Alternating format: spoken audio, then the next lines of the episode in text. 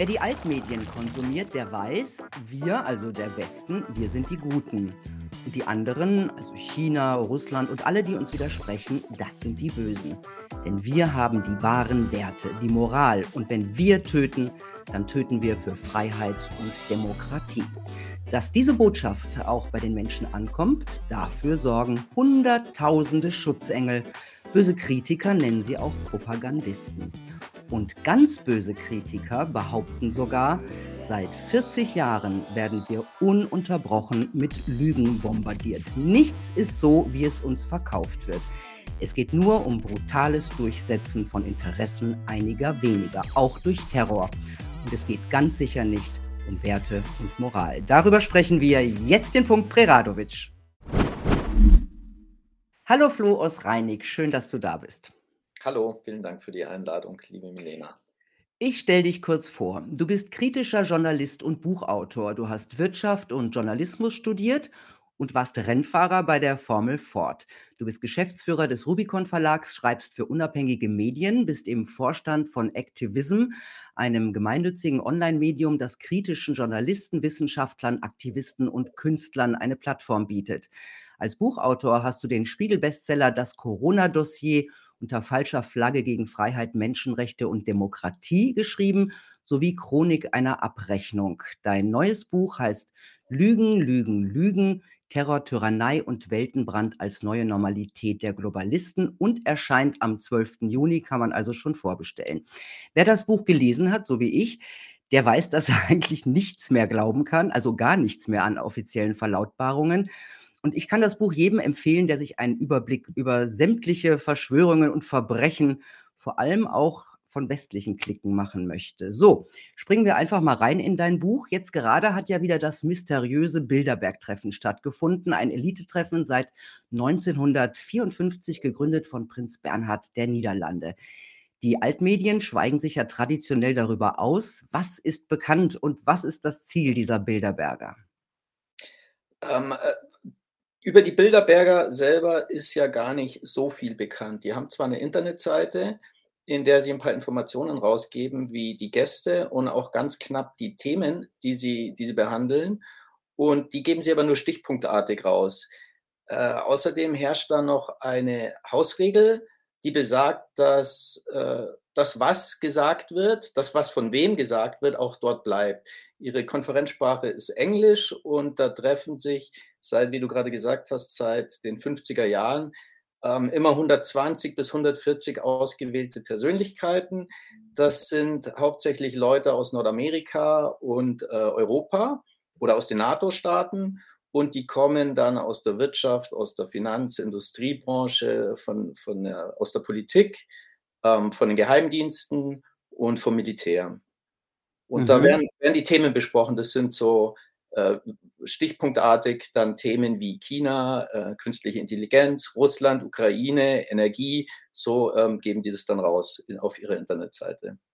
Mhm. Und was ist Voraussetzung, da eingeladen zu werden? Äh, Voraussetzung ist, dass man, ähm, dass man äh, keine, also keine nationalen Überzeugungen äh, teilt, dass man die westliche und ethnische, die westliche ethnische Kultur sehr wohl teilt. Man muss gut vernetzt sein und ähm, man soll einflussreich sein und die Ziele, die die Bilderberger dann besprechen und gerne durchgesetzt haben wollen, dann natürlich auch vertritt.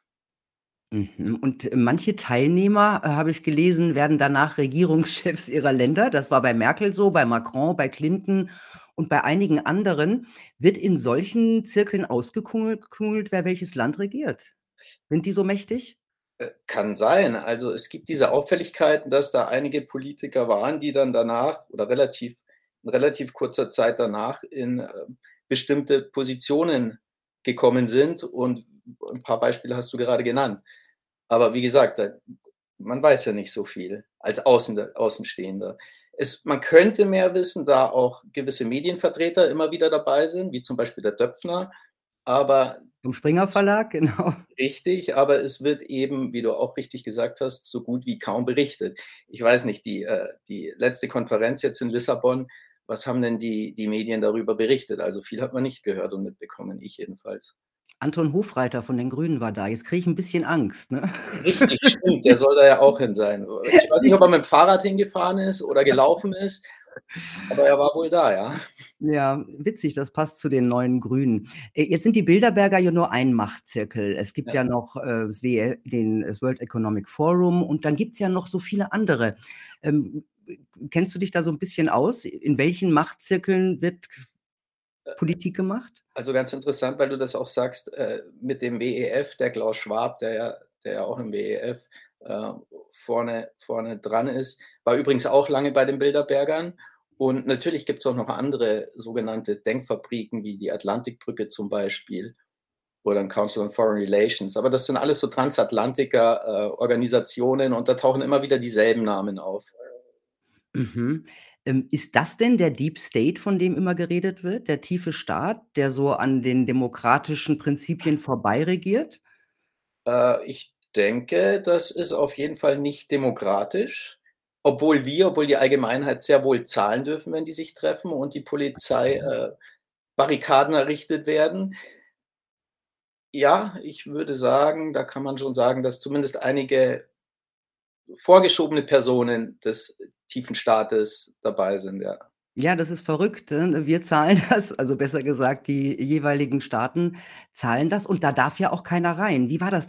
Ähm, da war auch mal, war da nicht mal ein EU-Parlamentarier, der sich da einschleichen wollte oder einfach ins Hotel gehen wollte? Was mit dem passiert? Ich glaube, das war im Jahr 2011. Da hat ein italienischer EU-Abgeordneter versucht, bei einem Treffen in der Schweiz in das Hotel zu kommen und den haben sie dann in Gewahrsam genommen, des Kantons verwiesen. Und naja, was ist daran demokratisch, wenn die Bevölkerung mitzahlen darf in Form von Sicherheitsabsperrungen, aber weder weiß, was da geschieht, ähm, nicht daran teilnehmen darf? Das ist eine ein Beispiel für mich der Refeudalisierung der Gesellschaft. Mhm. Eines der Diskussionsthemen bei Bilderberg ist dieses Jahr Desinformation gewesen, also die berühmten Fake News, äh, die man ja eindämmen muss. Und das entscheiden natürlich ähm, bestimmte Leute, was das so ist. Auch die EU will weiter verschärfen. Womit rechnest du künftig in Sachen Einschränkung der Meinungsfreiheit? Werden wir dieses Gespräch in zwei Jahren noch führen können?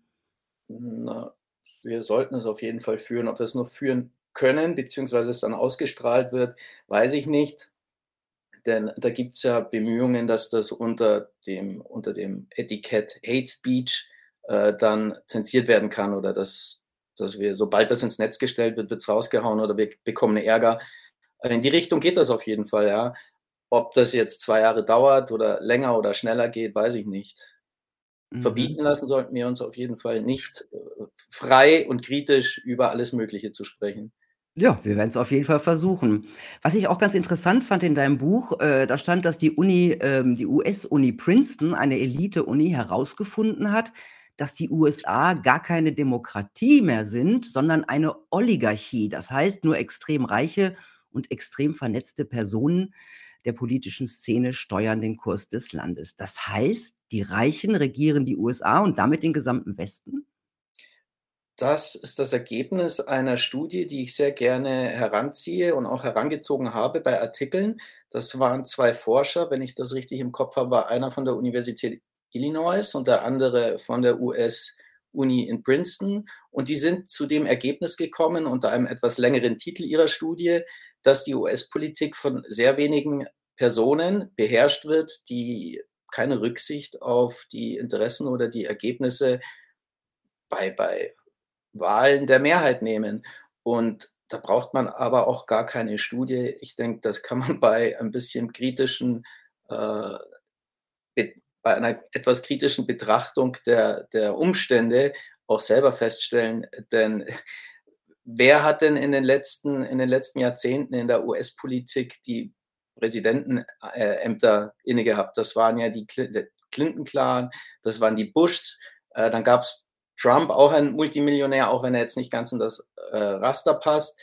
Dann war da vielleicht noch Obama, ja, aber auch Biden war schon länger und äh, in der US-Politik. Es sind immer, immer wieder dieselben Leute, die da das Sagen haben und im Hintergrund regiert dann der, äh, der tiefe Staat, von dem wir gerade gesprochen haben, die Finanzindustrie und der militärisch-industrielle Komplex.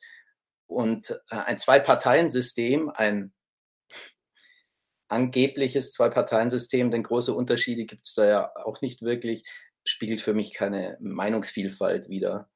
Mhm. Also ist eigentlich egal, ob der Präsident dann senil ist oder nicht?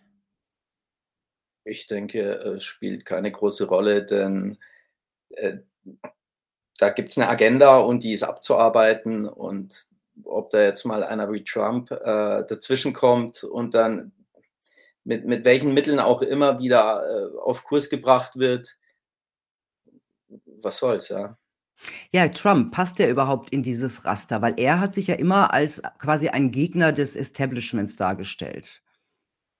Ja, allerdings muss man sagen, er hat zwar keinen Krieg im Ausland angefangen, aber er hat sehr wohl auch völkerrechtswidrig in Syrien bombardiert und er ist auch bei dem ganzen Corona-Thema voll auf Linie dann gewesen. Am Anfang war er kritischer, aber da gab es ja auch diese, ähm, diese in, in Hyperschallgeschwindigkeit wollen wir jetzt einen neuen Impfstoff haben und dann hat er sich ja auch dubiose Figuren dazu geholt.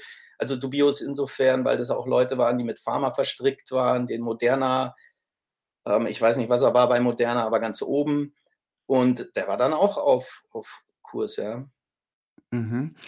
Ähm, also die Oligarchen, die Reichen, im Grunde bestimmen alles und sie entziehen sich ja auch jeglicher Kontrolle. Und was ich nämlich vor der Lektüre deines Buchs gar nicht wusste, die City of London, also das ist nach der Wall Street ja der, der globale Finanzplatz, ist eine eigenständige Rechtseinheit und zeremonielle Grafschaft mit einer eigenen Regierung, bei der die Mehrheit der Stimmen nicht auf Personen, sondern auf Unternehmen und Körperschaften entfällt. Was bedeutet das?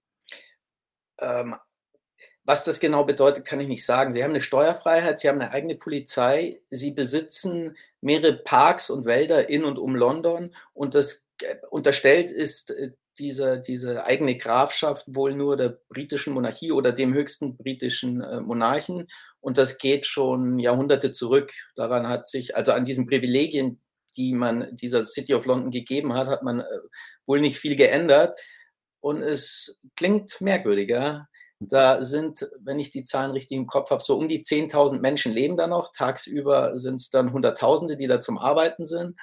Aber ist auf jeden Fall etwas, das auch ein bisschen zum Nachdenken und zum Nachforschen anregen sollte. Ja, follow the money, ja. Follow ähm, Geldes, ja. Du schreibst, Psychopathen mit mangelnder Empathie und Gleichgültigkeit gegenüber ihren Mitmenschen sind überproportional in Führungspositionen vertreten. Heißt das, die sogenannten Eliten sind geisteskrank? Ich denke, unter den sogenannten Eliten gibt es überdurchschnittlich viele, die ja gut, sagen wir geisteskrank, asoziale ähm, Verhaltensmerkmale haben oder Störungen, äh, was eben die Psychopathie bedeutet. Und das wäre dann wohl das Pendant zu den kriminellen Psychopathen, die man so in den Gefängnissen findet. Das sind dann die hochfunktionalen, die erfolgreichen Psychopathen, die sich eben überdurchschnittlich häufig in Führungsetagen wiederfinden. Und da gibt es, glaube ich, so einige Beispiele, die man ja. Aus der Politik heranziehen kann. Ja. mal. Am besten durch Zitieren der Leute selber. Ne, okay, Bitte? Naja, da fällt mir zum Beispiel ein Madeleine Albright, die, die ja in den 70er Jahren auf eine Frage äh, einer Journalistin geantwortet hat, dass es sehr wohl 500.000 toter irakischer Kinder wert gewesen wäre, den Irak zu boykottieren und zu sanktionieren. Und inwiefern das dann welche. Waren das die 70er Jahre? Nein, 90er Jahre. In den 90er okay. Jahren war das. Ja, in den 90ern, ja. Über Madeleine Albright hast du noch eine interessante Anekdote, die der ehemalige US-Chef des gemeinsamen Generalstabs Hugh Shelton in seinen Mon Memoiren beschreibt. Äh, kannst du uns die kurz erzählen? Ja, und zwar hat der damals auf ein Treffen im, ich glaube, im Weißen Haus war es, ein morgendliches Treffen hingewiesen. Gibt es wohl öfters diese Treffen oder gab jedenfalls. Und ähm, da war dann auch Albright anwesend und er nennt den Namen von ihr nicht konkret, aber aus der Beschreibung wird klar, dass es sich eigentlich nur um Albright handeln kann. Und sie hat den äh, Shelton dann darauf angesprochen, ob es denn nicht möglich wäre. Damals haben die Armys über dem Irak Überwachungsflüge durchgeführt mit U-2 äh, ob es denn nicht möglich wäre, eine dieser U-2-Maschinen so langsam und tief genug fliegen zu lassen, dass Saddam sie abschießt. Und Shelton war dann überrascht und entsetzt und hat eine passende Antwort gegeben. Er meinte: „Ja klar, geht das, sobald wir ihren Arsch, also den von Albright, aus ausgebildet haben, dass sie selber fliegen kann, darf sie gerne diese U-2 steuern.“ Und dann hat sie schon gecheckt, dass das keine gute Idee war, ihn darauf anzusprechen und er sagte dann: „Absolut, das war keine gute Idee.“ Und man sollte sich so einen Dialog dann schon mal gerne auch öfters durchlesen, denn was was ist das? Das ist ein eine Anzettelung zu einer Verschwörung. Und in dem Fall, äh, hat sie wohl nicht stattgefunden, aber es ist eben, wie gesagt, eine von viele ähm, ein ein, ähm es gibt da viele Verschwörungen und das war ein Beispiel dafür, ein Beleg Ja, dafür. und vor allem ein Beispiel für eine komplett empathielose Person, ja? Und Also natürlich, genau. also, Soldaten sind da wahrscheinlich nicht mehr als, ähm, Männchen im Mensch-ärgere-dich-nicht-Spiel. Ähm, okay, das hat da mit f bei Frau Albright nicht geklappt. Die Brutkastenlüge hat besser geklappt. Ja, das war ja, ähm, im Krieg gegen den Irak. Da so wurde der Krieg ja vorbereitet und das Volk darauf vorbereitet, dass dieser dass es diesen Krieg auch, ähm, hinnimmt. Ähm, da wurde ja gesagt mit der Brutkastenlüge, nach der irakischen Soldaten nach dem Einmarsch in den Kuwait Säuglinge aus Brutkästen gezerrt und zum St Sterben auf den Boden geworfen hätten. Das war alles gelogen, wie man heute weiß, Konsequenzen 0, auch Mhm. dank der Medien. Ist das ein komplett normales Prozedere, äh, mit solchen Lügen den Krieg anzufangen? Ich meine, wir kennen ja noch, äh, den nächsten Irakkrieg, das war auch 'ne Lüge. Das das waren Ja. die Chemiewaffen, die Massenvernichtungsmittel Waffen. Aber, äh, deine Frage war ja, ob das äh, ob das Normal ähm, ist. genau, ein ganz gewöhnlicher Vorgang ist, um einen Krieg anzuzetteln. Äh, ich denke, es ist absolut häufig der Fall, ja. Wenn nicht sogar immer der Fall, dass ein Krieg mit einer Lüge an angezettelt wird. Das war beim Vietnamkrieg so, zumindest beim Eintritt der Amerikaner mit dem Vorfall im Golf von Tonkin. Das war diese Brutkastenlüge. Äh, wenn wir jetzt 'n bisschen vorgreifen wollen, das war dann auch beim Jugoslawienkrieg so mit den Lügen. Das war beim, äh, 2. Krieg gegen Saddam Hussein der Fall. Ja, und, äh, ähm, auch die äh, die die, ähm die Umsturzaktionen, die unter den Labels „Arabischer Frühling“ liefen, waren auch alle sehr fragwürdig. Auch das, was in Syrien passiert ist. Also, ich will nicht zu weit vorgreifen, aber ja, das sind Lügen, die, ähm, da gezielt gestreut werden. Von von PR-Agenturen ganz gerne mal ausgearbeitet und dann gezielt gestreut werden. Und das plappern die Mainstream-Medien auch vollkommen unkritisch nach. Und wer meint, sie lernen daraus, dem sage ich: „Nein, sie lernen gar nichts. Sie sollen auch nicht daraus lernen, denn sie haben 'n ganz anderen Auftrag in der Masse bei den wichtigen Themen.“ Und, ähm, das ist ein Beispiel dafür, ja. Ja, im Kosovokrieg sprach Joschka Fischer von einer serbischen SS und Scharping von einem KZ im Fußballstadion von Pristina. Beides hat sich hinterher als nicht wahr, äh, herausgestellt. Das heißt, auch deutsche Minister lügen knallhart in solchen Situationen. Ganz genau, und zwar ohne irgendwie zur Rechenschaft gezogen zu werden. Mhm. Also, auch da normales Prozedere.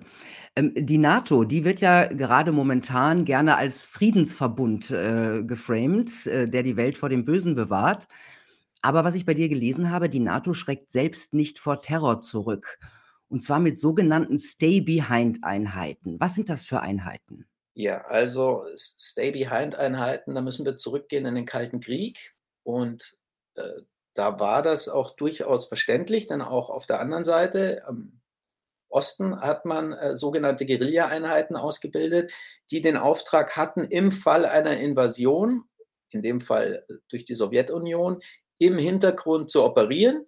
Und dafür wurden Munitionsdepots, äh, angelegt in den Wäldern und, äh, da hat man, ähm, überzeugte Antikommunisten, Altnazis, äh, zusammengezogen und die haben dann ihre ihre Übungen gemacht und waren eben für den Guerillakampf im Fall einer Invasion, ähm, ausgebildet worden. Das war Mhm. der eigentliche Gedanke dieser Stay-Behind, äh, Armeen und die gab's in ganz Europa oder nahezu in ganz Europa.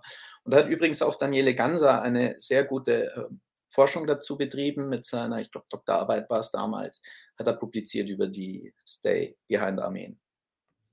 Ja, aber und was ist dann aus denen geworden, jetzt in unserer heutigen Zeit? Ähm, den, den Einmarsch der Sowjetunion gab es ja dann nicht, aber die, die Strukturen und die Armeen sind weiterhin ähm, betrieben worden und man hat sie dann in der sogenannten Strategie der Spannung missbraucht, um gegen aufkommende linke politische Kräfte Stimmung zu erzeugen, indem man ihnen Terroranschläge in die Schuhe geschoben hat, die dann durch diese Stay-Behind-Armeen ähm, ausgeführt wurden. Gibt es da ein Beispiel? Da gibt es Beispiele, in Italien gibt es Beispiele, ähm, es gab in Luxemburg was und in, in Deutschland ist nicht ganz klar, das Oktoberfest-Attentat ähm, war womöglich auch eine von Stay-Behind-Organisationen gedeckte, ausgeführte ähm, Aktion. Und das ist ja nicht ganz aufgeklärt bis heute, dieser Vorfall. Da spielt auch die Wehrsportgruppe Hoffmann eine Rolle. Und äh, das, das gab es, wie gesagt, noch nach der Wende, wurden die weitergeführt. Auch in Berlin hat man dann in den 90er Jahren, ich glaube in den Wäldern von Berlin, ähm, wieder was gefunden. Und das zieht sich sogar bis zu, ähm, zumindest die Idee dieser Stay-Behind-Armeen. Da war die bekannteste Gladio in Italien, also der Name für das römische Kurzschwert, das sich auf die mhm. Faschisten damals bezieht. Und da ist dann im Zuge des, äh, der 9-11 und is islamischen äh, Terroraktivitäten auch wieder der Name Gladio aufgetaucht. Aber da möchte ich jetzt nicht vorgreifen. Das zieht sich auf jeden Fall durch. Die Auflösung wurde nie wirklich äh, belegt. Es gab nur in ganz wenigen europäischen Ländern, ich glaube drei waren es, ähm, wurden Kommissionen gebildet, parlamentarische, um das zu untersuchen.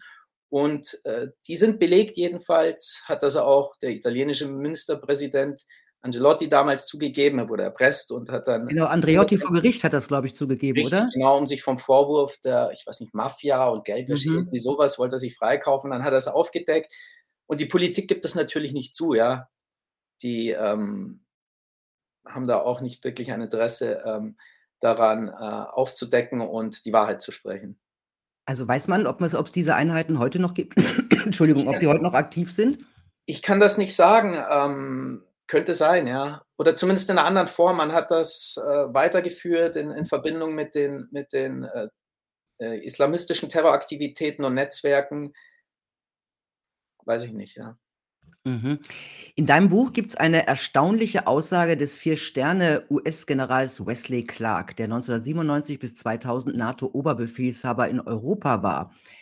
Er sagte in einer Rede, dass es an 9/11 einen politischen Staatsstreich in den USA gegeben hätte und einige eiskalte, hartgesottene Menschen die US-Außenpolitik gekapert hätten. Welche Leute meinte er damit? Da meint er Leute wie Wolfowitz, Dick Cheney, ähm, Condoleezza Rice, äh, mhm. Donald Rumsfeld, da meint er diesen Zirkel zur Zeit von Bush, äh, der, der doch die Agenda eines ähm, neuen, wie haben Sie es genannt, Jahrhunderts, glaube ich, eines neuen amerikanischen Jahrhunderts verfolgt haben. Und da müssen wir dann jetzt schon auf 9-11 und die Folgen kommen, ähm, denn da kam das Ganze ins Rollen. Und wenn wir schon beim, bei der Ende, wenn wir schon beim Ende des ähm, Kalten Kriegs sind, der 90er Jahre, da ist ja dem Westen der NATO ein Feind abhanden gekommen. Es war von heute auf morgen kein Feind mehr da. Die NATO hatte keine mhm. Daseinsberechtigung mehr. Äh, der Warschauer, das Warschauer Bündnis oder Warschauer Vertrag, heißt es, glaube ich, korrekt, hat sich aufgelöst und die Sowjetunion war weg. Ja, diese Invasion, von der wir auch gerade, von der ich gerade geredet habe, die gab es nicht. Und dann war da erstmal so, so ein Vakuum. Die NATO war da. Wie sollte man Aufrüstung, wie sollte man das alles rechtfertigen? Man brauchte einen neuen Feind. Und äh, wie wir wissen, ist ja dann der islamistische Terrorismus in an diesem Platz getreten und das hat ein paar Jahre gedauert. Und ja, dann kommen wir schon zu 9-11. Ja, komme ich gleich. Ich möchte noch mal ganz kurz bei Clark bleiben, weil der hat zwei Monate nach den Anschlägen auf das World Trade Center, war er im Pentagon. Mhm. Und da hätte ihm ein Offizier des Generalstabs gesagt, so sagt Clark, er hätte gerade einen Merkzettel aus dem Büro des Verteidigungsministers, also Rumsfeld, bekommen, auf dem stünde wir werden sieben Länder angreifen und ihre Regierungen stürzen. Wir werden mit dem Irak beginnen und dann nehmen wir uns Syrien, Libanon, Libyen, Somalia, den Sudan und Iran vor. Ich meine, die meisten dieser Länder haben danach Probleme bekommen. War das schon die Ausführung dieser US-Pläne von Rumsfeld? Ja, da gab es diese äh, diverse, diversen äh, Strategiepapiere in den, in den 90er Jahren, äh, in denen diese, diese Neugestaltung im, in dieser Region, in der arabischen Welt auf der Agenda stand. Und natürlich hat man einen Vorwand gebraucht. Wir waren ja gerade bei den Kriegen und bei den Lügen. Und die Lügen sind ja da, um Vorwände zu schaffen, nach außen hin. Mhm. Und 9-11 war ein wunderbarer Vorwand, so gesehen. Und es gab ähm, bis in die 90er Jahre keine islamistisch motivierten Terroranschläge in den USA, im Westen glaube ich überhaupt nicht. Es gab sehr wohl Terroranschläge von Rechtsradikalen, von irgendwelchen religiösen, äh, christlich-religiösen Fanatikern. Es gab Terroranschläge, aber nicht mit islamistischem Bezug. Und der erste war dann ein äh, wenig bekannter auf das World Trade Center, bei dem mhm. sechs Menschen umgekommen sind. Und schon damals wusste man davon, beziehungsweise hatte man äh, Insiderwissen äh, zu diesem ersten Anschlag auf WTC. 94 war das, glaube ich, ne? oder? Ah, ich, in den 90er Jahren, 93, ich weiß es nicht. 93 oder 94, ja. Mhm. Oder 94 was, ja. Ja. Ähm, Der blinde Scheich. Genau, richtig. Soll es angeordnet haben. Mhm. Richtig. Und auch damals gab es schon ähm, ein, eine, eine Person, die, mit der man in Kontakt war und hätte von diesen Aktionen wissen können. Na, aber es kam dann eben zum ersten großen ähm, Anschlag am, ähm, im September 2001. Ja, und wenn man jetzt weiß, dass zum Beispiel der damalige US-Verteidigungsminister Rumsfeld sich schon 98 für den Einmarsch in den Irak ausgesprochen hat und auch der damalige Vizepräsident Dick Cheney früh solche Pläne hatte, auch wegen des Öls oder bei ihm vor allem wegen des Öls, dann kommt man ja schon mal auf die Idee, ähm, die Hintergründe von 9-11 äh, mal hin zu hinterfragen. Der Schuldige war ja schnell ausgemacht, Osama bin Laden. War er das? Also Osama bin Laden selber hat mehrmals dementiert, an den Anschlägen beteiligt gewesen zu sein. Mhm. Und aber wir kennen doch auch diese Videos, wo er äh, im Grunde zu alles zugibt. Ja, darauf wollte ich gerade kommen. Und dann ähm, gab es ab Dezember 2001, glaube ich, war das, sind dann diese Videos, von denen du gerade sprichst, aufgetaucht, wo einigen Experten aufgefallen ist, Moment, ähm, der Osama, der da auftritt, ist nicht ganz derselbe Osama, der bisher immer geleugnet hat, beteiligt gewesen mhm. zu sein an den Anschlägen. Denn dieser Osama schreibt jetzt nicht mehr mit derselben Hand wie vorher. Er hat die Hand gewechselt, mit der er schreibt. Er hat einen Ring getragen der, den er laut seiner Religion nicht tragen dürfte. Mal war sein Gesicht schmäler, mal breiter. Also es gab verschiedene Auffälligkeiten, die mehreren Leuten aufgestoßen sind, so dass man sich gedacht hat, aha, okay, ist das überhaupt der echte Osama, der uns da präsentiert wird? Denn seine Botschaften kamen auch dann raus oder in der Regel dann raus, wenn man sie gebraucht hat für irgendwelche Aktionen.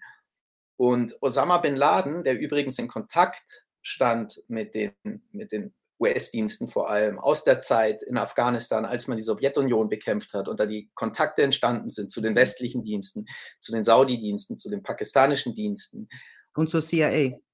Ja, zu den, zu den US-Diensten natürlich. Die haben ja, die sind ja die mhm. Chefkoordinatoren von diesen ganzen äh, Dingen, die da geschehen. Da sind diese, diese Kontakte zu Osama schon und seinen Leuten schon entstanden.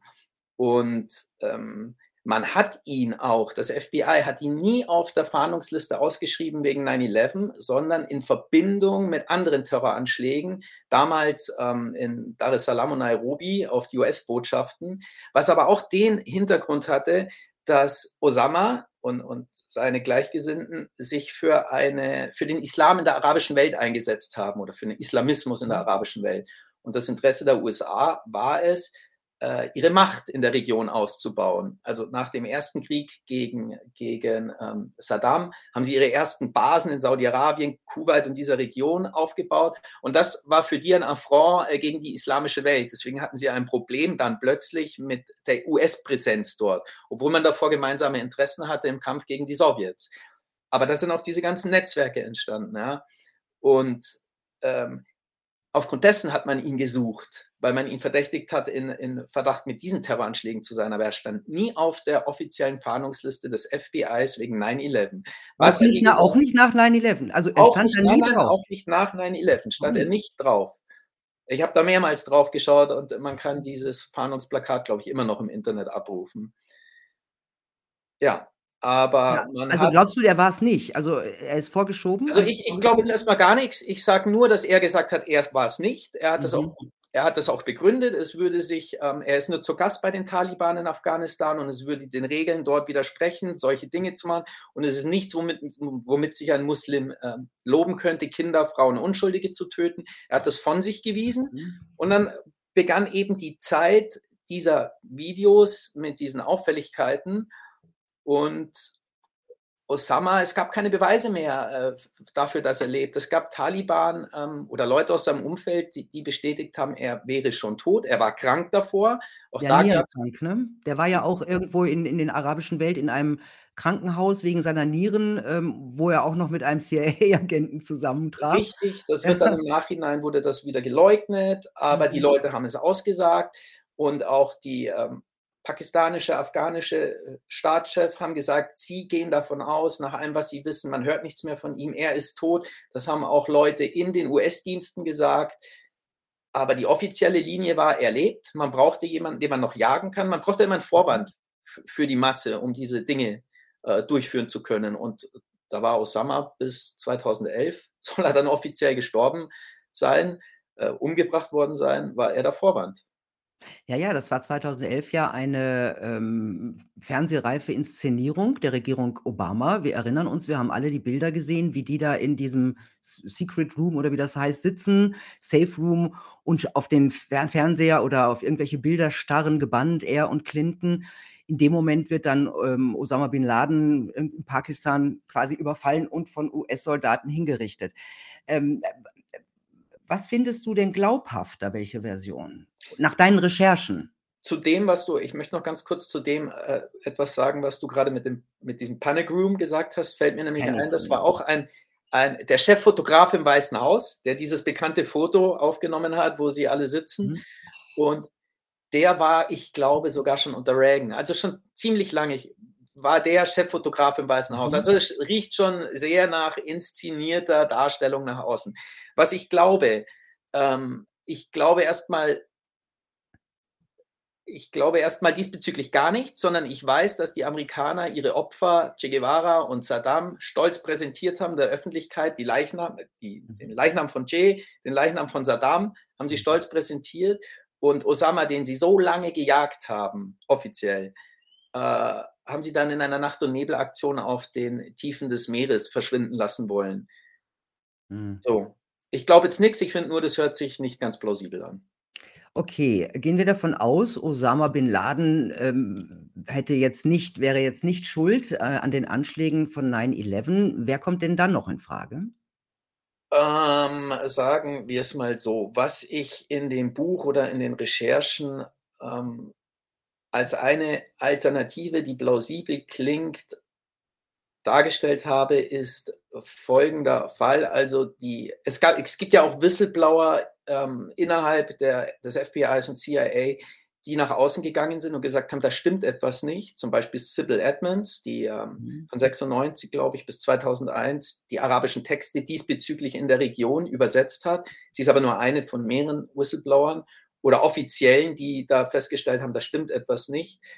Ähm Entschuldige jetzt, äh, grade was wa was war die Wer Frage wer kommt sonst noch infrage? Richtig, genau. Die Sache war die, ähm, äh, es gibt aufgrund dieser, äh, Aussagen die die Möglichkeit oder das klingt für mich auch wahrscheinlich, dass die Dienste von einer geplanten oder von geplanten Flugzeugentführungen in den USA wussten. Die wussten das. Und es sollte laut dieser Theorie oder laut diesen Informationen ein Scheich, äh, Scheich Omar, der in den USA verhaftet war, freigepresst werden.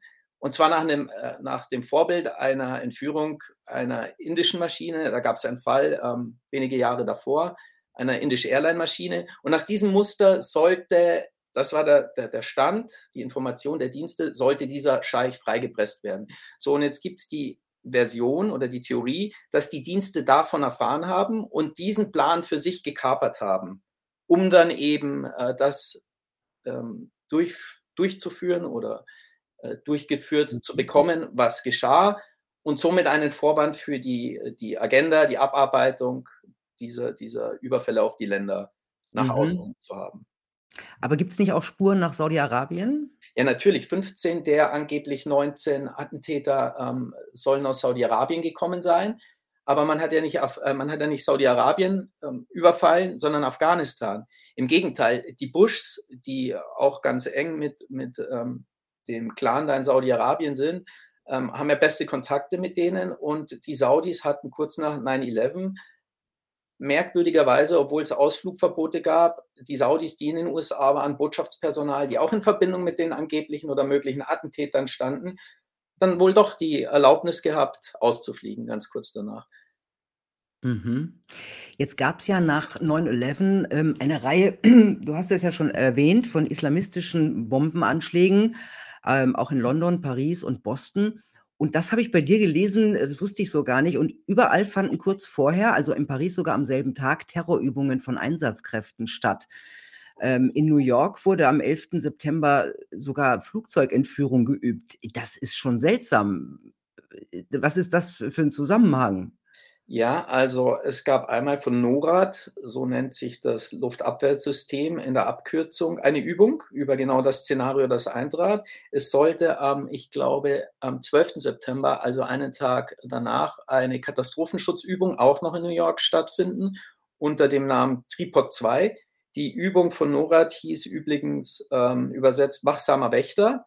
Mhm. Und das sind, ähm, schon mal Merkwürdigkeiten, ja.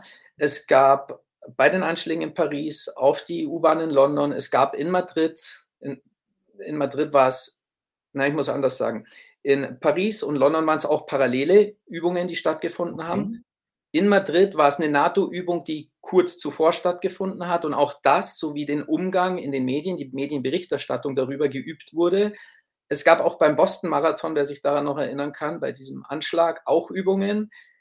Und ja, Ja, das aber ist das wirklich ist das wirklich merkwürdig und seltsam oder kommen solche Übungen so oft vor, dass das eigentlich normaler Zufall sein könnte? Na ja, das äh, also wer wirklich meint, dass bei diesen Terroranschlägen die Zeit der Terroranschläge ist ja merkwürdigerweise auch schon wieder vorbei, ja. Äh, wir hatten ja jetzt Corona und es gibt keinen Terror mehr im Westen. Ähm, keinen privaten Terror mehr, sage ich dazu. Staatlichen Terror haben wir sehr wohl. Äh, wer meint, dass diese diese Übungen, die da zufälligerweise mit dem Szenario Szenario mit diesen Szenarien an diesen Tagen stattgefunden haben und ich denke mir das ja nicht aus mit diesen Übungen. Wer meint, dass das Zufall ist, ja, der glaubt wahrscheinlich auch ans Christkind und Ja, wartet heißt noch aufs Christkind. aber was heißt das am Ende? Dass, Dass dass ähm das dass Fail diese Anschläge von den Flag Geheim Aktionen sind, dass ma dass das False Flag Aktionen sind, dass man tatsächliche Terroristen oder Terrorgruppen nutzt, um Aktionen auszuführen, äh, die man aber im Hintergrund durch V-Leute und die hatten alle in diesen ganzen Anschlägen hatten sie V-Leute und Kontaktmänner und Wissen und haben die angeleitet. Die suchen sich nützliche Idioten, die das ohnehin vorhaben oder Mhm. die dafür empfänglich sind, um diese, äh, Sachen geschehen zu lassen mit dem mit dem Ziel, eine politische Agenda zu verfolgen, wie es zum Beispiel bei dem Beispiel, äh, NATO Stay Behind Armeen mit der Strategie der Spannung das Ziel ist das politische Ziel, die Linke zu diskreditieren. So ist es jetzt dann das Ziel, die Bürgerrechte zurückzufahren, mehr Überwachung einzuführen und Kriege zu legitimieren. Aber gibt es gibt es, äh, Beweise? Also, sind das gesicherte Informationen, dass mit den V-Leuten, ähm, innerhalb dieser Gruppen mit dass Geheimdienste da mitgemischt haben? Also, zum Beispiel soll es in Spanien bei den Anschlägen in Spanien soll der spanische Geheimdienst zugegeben haben, dass einer dieser Attentäter oder der in Kontakt auch mit den Madrider Attentätern stand, auf der Gehaltsliste der Dienste stand, für sie gearbeitet hat. Was heißt, soll zugegeben haben? Hat er? Hat ja, hat wohl zugegeben, ja. Hat zugegeben. Also, ich habe es so nicht gehört, ich habe es auch nur recherchiert, ja. Also, zugegeben hat. Und dann gibt's ja auch die die, ähm noch mal zurück zu den Übungen, gibt's ja die Übungsteilnehmer, die, äh, zitiert werden mit ihrer Verwunderung darüber, dass diese Übungen zeitgleich stattfinden. Also, New York zum Beispiel hat einer der Leiter gesagt: „Wie, die Entführung ist jetzt schon? Die soll doch erst in 2 Stunden sein“, ja? Okay, weil er gedacht hat, es handelt sich um die Übung. Ja, und auch die Sauerlandzelle, die mir gerade einfällt, wenn wir in Deutschland bleiben, Mhm. ja, war ja auch mit V-Leuten durchsetzt. Ich meine, das ist ja jetzt nichts Neues. Wir können auch den NSU nehmen, ja? Mhm. Auch überall V-Leute. Also, Also, das heißt, wenn die davon nichts wissen, die Dienste, dann dann schlafen sie ja auch, oder? Das heißt, äh, ja, wenn die V-Leute da sind, dann sollten die Dienste das wissen. Das heißt im Grunde, die ganzen Anschläge könnten am Ende dazu da gewesen sein, Angst zu schüren, Bürgerrechte einzuschränken, Freiheiten einzuschränken. Im Grunde mit Beteiligung ob mit offizieller Beteiligung der Geheimdienste oder mit inoffizieller Beteiligung. Ja, genau, die heißen ja Geheimdienste, weil's im Geheim bleiben soll. Und allen, äh, Verschwörungsleugnern Mhm. könnte man doch die Frage stellen, was es mit so 'nem Geheimdienst schon vom Namen her denn auf sich hat. Ähm, abgesehen von zahlreichen politischen Morden und Mordanschlägen auf Leute wie Castro oder da gibt's ja viele Beispiele. Mhm. Kommen wir, ähm da hast du auch was drüber geschrieben, über Folter der Amerikaner, auch Mhm. als probates Mittel. Ähm, wir kennen ja alle die zynischen und grausamen Fotos aus Abu Ghraib, diesem Foltergefängnis im Irak, auf denen sich US-Soldaten mit Getöteten und Toten also, mit Gefolterten und auch mit Toten ablichten ließen in einer wirklich herabsetzenden Art und Weise. Ähm, jetzt sagst du, Abu Ghraib ist kein Einzelfall. Wo finden wir das alles noch? Auch Gu gut, Guantanamo gibt's da noch, ja? Aber wie wie ist das vor vorangegangen? Wie haben die die die Leute festgesetzt? Was wurde dann getan? Wie war diese Praxis der Amerikaner? Also, Abu äh, Ghraib ist ein Beispiel, ja. Das bekannteste ist natürlich Guantanamo, wie du gesagt hast. Aber, ähm, ich würde vielleicht doch lieber bei Guantanamo bleiben, wenn du von den Mhm. Foltergefängnissen redest, denn Abu Ghraib, dann kommen wir vielleicht gleich auf den IS und Al-Qaida und diese Verbindungen wieder, äh, denn die spielen da auch 'ne Rolle. Aber, ähm, die Folter haben die Amerikaner ausgelagert, damit sie natürlich nicht an ihre eigene Gesetzgebung gebunden sind. Guantanamo ist ein äh, eine US-Basis auf Kuba. Ist auch strittig, ob die da sein dürfen, ein Pachtvertrag. Die Kubaner sagen: „Nein, eigentlich nicht, nach der Mhm. Revolution, raus da.“ Da könnte man auch mal die Frage nach der, ähm nach der, äh, Besatzung stellen. Aber egal, darum geht's bei Guantanamo ja nicht. Da sind so um die 800 Insassen gewesen, die gefoltert wurden. Interessant ist, dass man nur circa, wenn ich die Zahl richtig im Kopf habe, 8 % wirklich vorgeworfen hat, in einer Terrororganisation gegen die USA aktiv gewesen zu sein. Der Rest wurde also, Gerichtsurteil gab's da sowieso keine, ja. Aber wenn ich jetzt sage, Mhm. der Rest, also die überwiegende Mehrheit wurde dort einfach nur auf Verdacht festgehalten, weil zum Beispiel der eine 'n Taliban-Koch war, ja. Und, äh, für Deutschland ist da der Fall Murat Kurnaz wohl einer der Mhm. bekanntesten, der 'ne Autobiografie geschrieben hat über die 5 Jahre, die er dort ohne Anklage verbracht hat. Es gibt aber viele Fälle. Es gibt auch ein ein bekannter Fall ist, ähm, die Verfilmung von wie hieß er, Slahi, glaube ich, der Mauretanier, der dort Mhm. 14 Jahre saß ohne Anklage und die Leute wurden gefoltert mit, äh, Waterboarding, also dem Simulieren von Ertrinken, mit Schlafentzug, mit Isolation, mit Scheinhinrichtungen. Äh, man hat ihnen gedroht, äh, der Familie Gewalt anzutun. Man hat ihnen US und israelische Flaggen übergezogen, wie ein ein entführter Journalist, den sie nach Guantanamo gebracht haben, berichtet hat. Man hat dort jugendliche Kinder, 13 bis 16-Jährige waren da, 3, die hat man dann 2014 nach Afghanistan zurückgeschickt, weil man begründete, nun wären sie keine Gefahr mehr für das US-Imperium. 3 Kinder. Und, äh, da gibt's 'ne ganze Menge, die dort jahrelang ohne Anklage einfach nur auf Verdacht aufs Übelste gefoltert worden sind. Und nach wie vor, äh, wird Guantanamo betrieben und laut einem New York Times-Artikel aus 2022, glaube ich, war's, sind noch so um die 35 Insassen dort. Und alle haben sie versprochen einfach was heißt alle? Ob Obama hat versprochen, er will's abschaffen. Nichts hat er gemacht. Ja, Trump war eh ein Fan von Waterboarding, der hat da auch nichts gemacht. Mhm. Hm, äh, Ähm, ja, kommen wir noch mal ganz kurz fällt mir ein, Obama, der Friedensnobelpreisträger. In seine Zeit fiel ja auch der Arabische Frühling. Ähm, wenn wir jetzt zurückkommen auf Rumsfelds Plan, äh, diese ganzen Staaten zu destabilisieren oder ihre Regierungen auszutauschen, ähm, war der, äh, Arabische Frühling auch eine False Flag, äh, der Amerikaner? Er war auf jeden Fall auch sehr dubios, denn es gab da so eine Gruppe, die heißt OPTOR, die wurde dann, glaube ich, umbenannt in Canvas oder so, die in Serbien sitzt und die gegen Milosevic schon angeschoben worden ist aus den USA von den diversen immer gleichen Organisationen. Ich glaube auch Soros war irgendwie dabei. Auf jeden Fall wurden die zur zur, ähm äh, zur Revolution zur Rebellion gegen Milosevic, ähm, finanziert, angeschoben und die waren dann später als, ähm, so 'ne Art Ausbildungseinheit Einrichtung für Revolutionen im, Mhm. ähm, arabischen Raum. gebucht, gebraucht, gefragt. Die waren auch in Ägypten dort, äh, waren auch in Ägypten. Die sind aber auch äh, in den ehemaligen Sowjetstaaten unterwegs gewesen. Und überall dort hat man den Revolutionen ja auch so nette und schöne Namen äh, von Blumen gegeben. Jasmin-Revolution, Zedern-Revolution und so weiter.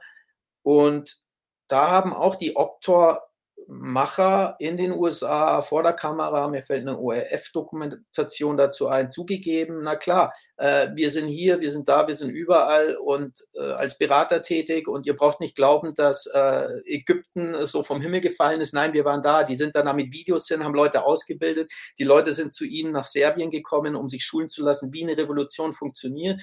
Und sie hatten damals dieses äh, Symbol der Faust. Und das hat man dann überall gefunden bei den Revolutionen in den arabischen Staaten. Ähm, ein weiteres großes Thema sind Biowaffen. Da gibt es ja auch ähm, gerade die Diskussion um die Biowaffenlabore in der Ukraine. Erst wurden, erst hieß es, nee, es gibt keine. Inzwischen wurden die schon zugegeben. China und Russland, also Biowaffenlabore der Amerikaner. China und Russland verlangen Aufklärung. Also es gibt noch ein paar andere Länder, aber das sind die beiden großen, die auch vor der UNO Aufklärung verlangt haben über die Biolabore. Ähm, auch in Wuhan finanzieren die USA Forschungen. Was weißt du über Biowaffenforschung der Amerikaner? Ja, da habe ich auch im Zuge vom Corona-Dossier schon so einiges angeschnitten. Ähm, Wenn es um die Biowaffen geht, sollte man grundsätzlich vielleicht mal zur Kenntnis nehmen, dass 98, glaube ich, ein gewisser Robert Cutletz, äh, der unter anderem Ex-Direktor für, für Biodefense war, ähm, in einem Strategiepapier, das Schlachtfeld der Zukunft heißt, etwas sehr Bemerkenswertes äh, niedergeschrieben hat. Und zwar, dass die Biowaffen unter dem Deckmantel einer natürlichen Krankheit äh, sich am besten eignen, um von den Angreifern als das, was es sein soll, ein Angriff mit Biowaffen geleugnet werden zu können. Und durch den Einsatz von Viren, Bakterien, Toxinen und Giften ähm, die dann den Tod bei Menschen, Tieren, Pflanzen hervorrufen können, äh, lassen sich so schwere wirtschaftliche äh, Folgen, äh, schwere wirtschaftliche Verluste ähm, erzielen und in der Folge dann politische Instabilität erzeugen. Mhm. Und wenn man sich das einfach mal äh, so genau auf der Zunge zergehen lässt, er lobt das da und preist das, das ist, also in Anführungsstrichen lobt und preist das als äh, effizienter als Atomwaffen, als tödlicher als chemische Waffen, ähm, dann sollte das erstmal so die, die, die Basis sein, die man an Wissen hat, wenn man dann weiterhin über Biowaffen und Biowaffenforschung spricht, die von den USA nämlich ähm, sehr wohl äh, intensiv betrieben worden sind und äh, in Laboren auch rund um den Globus aufgebaut und aufgezogen wurden. Ja, haben wir einen schönen Zug durch die Gemeinde gemacht, würde ich sagen. Lieben Dank. Flo aus Reinig, für diese Fülle an Informationen, die man übrigens nicht nur in deinem Buch nachlesen kann, sondern auch in den Quellen darin nachschauen kann. Ne? Sehr gerne. jede darum, Menge ja. Quellen. Also wenn jemand denkt, sagt, das klang aber jetzt schon wieder sehr verschwörungstheoretisch. Also Leute, schaut euch im Buch die Quellen an. Danke, dass du da warst. Ich danke dir vielmals. Danke. Tja, Leute, wir haben viel besprochen, aber im Grunde haben wir dieses Buch nur angerissen. Also ich habe selten so etwas akribisch zusammengetragenes gelesen mit ganz vielen Zitaten und Anekdoten, auch von hochrangigen Funktionsträgern. Und äh, solche Zitate sind natürlich Gold wert. Auch zum Krieg in der Ukraine und zu allem, äh, was uns in den letzten 30, 40 Jahren zum Angsteinmachen ähm, um die Ohren gehauen wurde. Also absolute Empfehlung, um die Welt besser zu stehen, zu verstehen. Und ich wünsche euch eine gute Zeit. Bis bald.